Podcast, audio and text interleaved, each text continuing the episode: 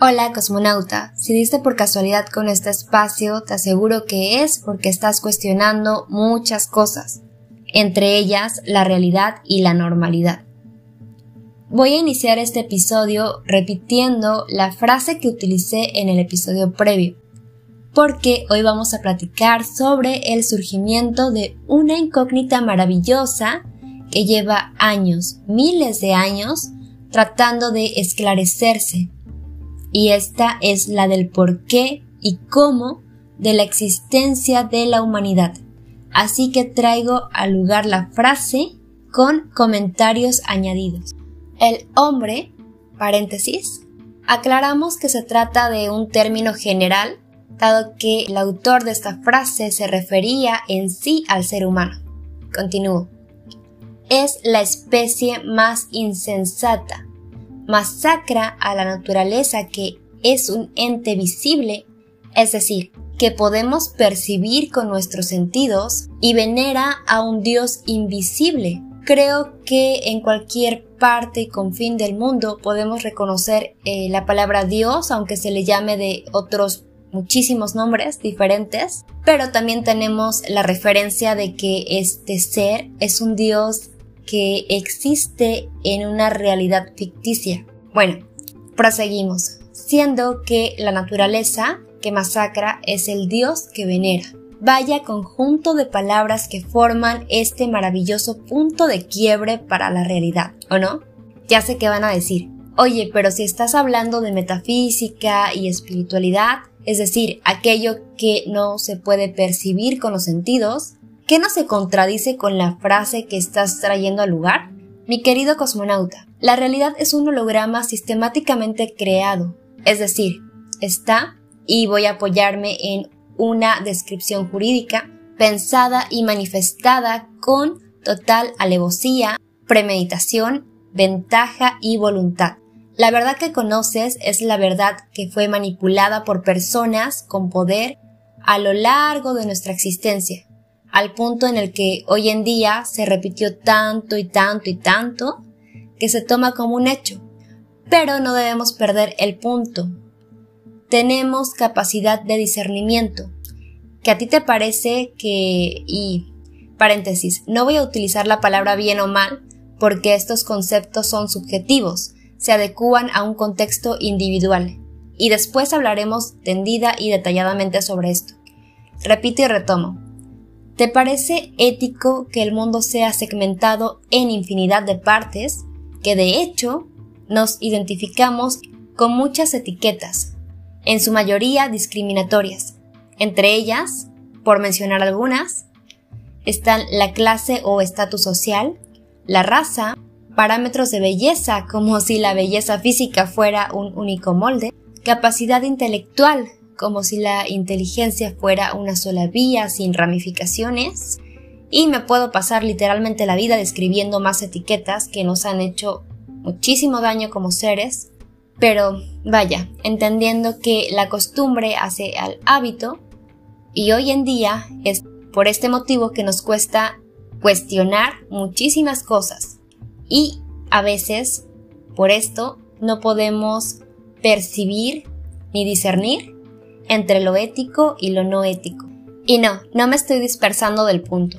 Verás, no podemos separar lo tangible de lo intangible, pero resulta que cuando al sistema le conviene, lo junta con lo que sí acepta y ordena que sea tomado como verdad o realidad, y cuando no, lo trata de desaparecer.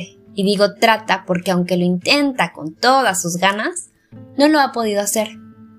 Entonces, y sin más preámbulo, traigamos ahora sí a la estrella de hoy. Paganismo. Este protagonista que vino acompañando al surgimiento de la incógnita madre de todas las demás sobre la existencia como especie y como seres, porque también nos cuestionamos qué hacían aquí los demás seres con los que estamos coexistiendo. Sí, esa pregunta. ¿Qué carajo hacemos aquí? ¿Es que solo se trata de cumplir con una ruedita de etapas básicas como lo describen? Ya sabes, solo venimos a nacer, crecer, reproducirnos y morir.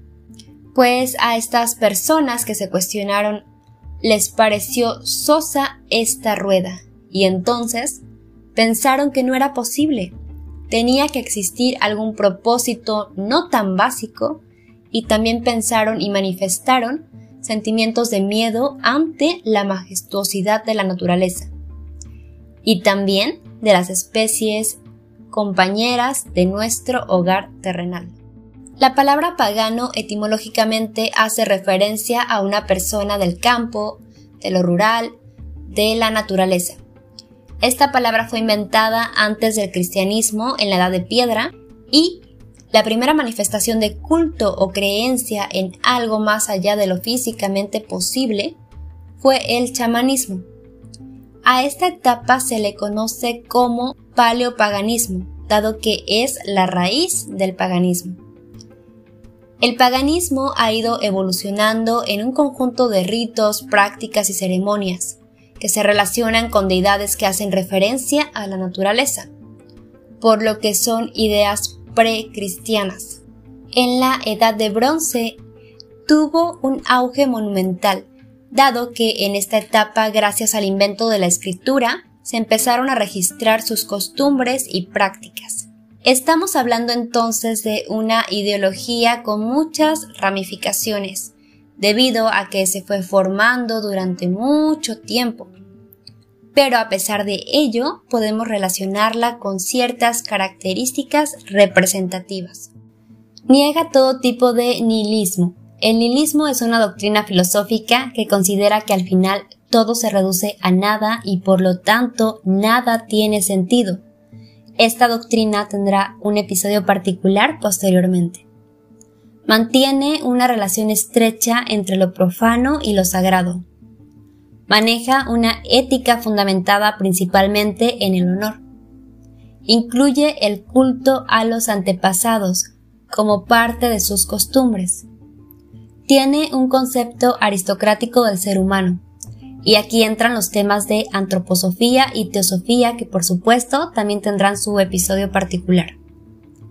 Tiene una fijación en la belleza estética y sensualidad rechaza la idea de que la naturaleza es propiedad privada del ser humano, ya que como especie tendemos a destruirla y explotarla. Rechaza cualquier revelación universal y está en contra de todo tipo de fanatismo, dogmatismo, universalismo, fatalismo y proseliteísmo. Concibe la idea de que el mundo no llegó a existir por creación, sino que nunca tuvo principio ni tendrá final simplemente cambia a través del tiempo.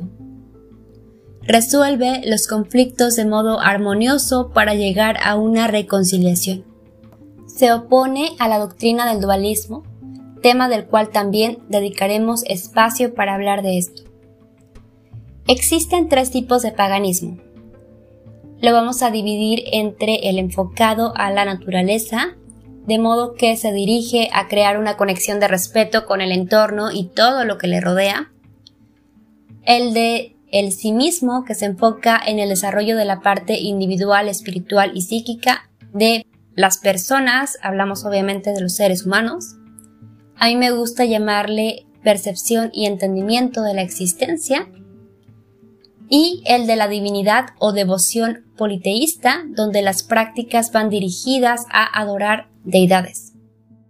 Como podrás darte cuenta, tiene puntos buenos. Si eres una persona consciente de que lo material no lo puede ser todo en la vida, que la naturaleza no es un recurso, así como tampoco lo son los demás seres vivos y seres sintientes, que la violencia no es un medio para una evolución digna, y que conocerse individualmente trae grandes ventajas al mundo entero. Pero Toda historia siempre tiene un punto de quiebre. Y aquí entra la llegada del cristianismo. Así que entra la decadencia de el protagonista del episodio de hoy. Comienza la propagación y aceptación del cristianismo en Europa y para el siglo I ya era un hecho aceptado, dando inicio a una dura, larga y vergonzosa batalla de exterminación de esta ideología. Pero sabes, debido a lo arraigado que estaba, las creencias y doctrinas principales del paganismo se tuvieron que añadir al cristianismo, que si no puedes con el enemigo, entonces únetele, dicen no. Pero bueno, aquí no aplica el 100, más bien no les quedó de otra ni a los exterminadores ni a la resistencia. Y es por eso que encontramos infinidad de similitud entre ceremonias, deidades, fechas, prácticas. Lamentablemente no es un hecho aceptado por el cristianismo. A la fecha pretende borrar de la historia este intento de exterminio. Pero bueno, espero no haya tocado filamentos sensibles te reitero que lo que no te resuene, no lo tomes.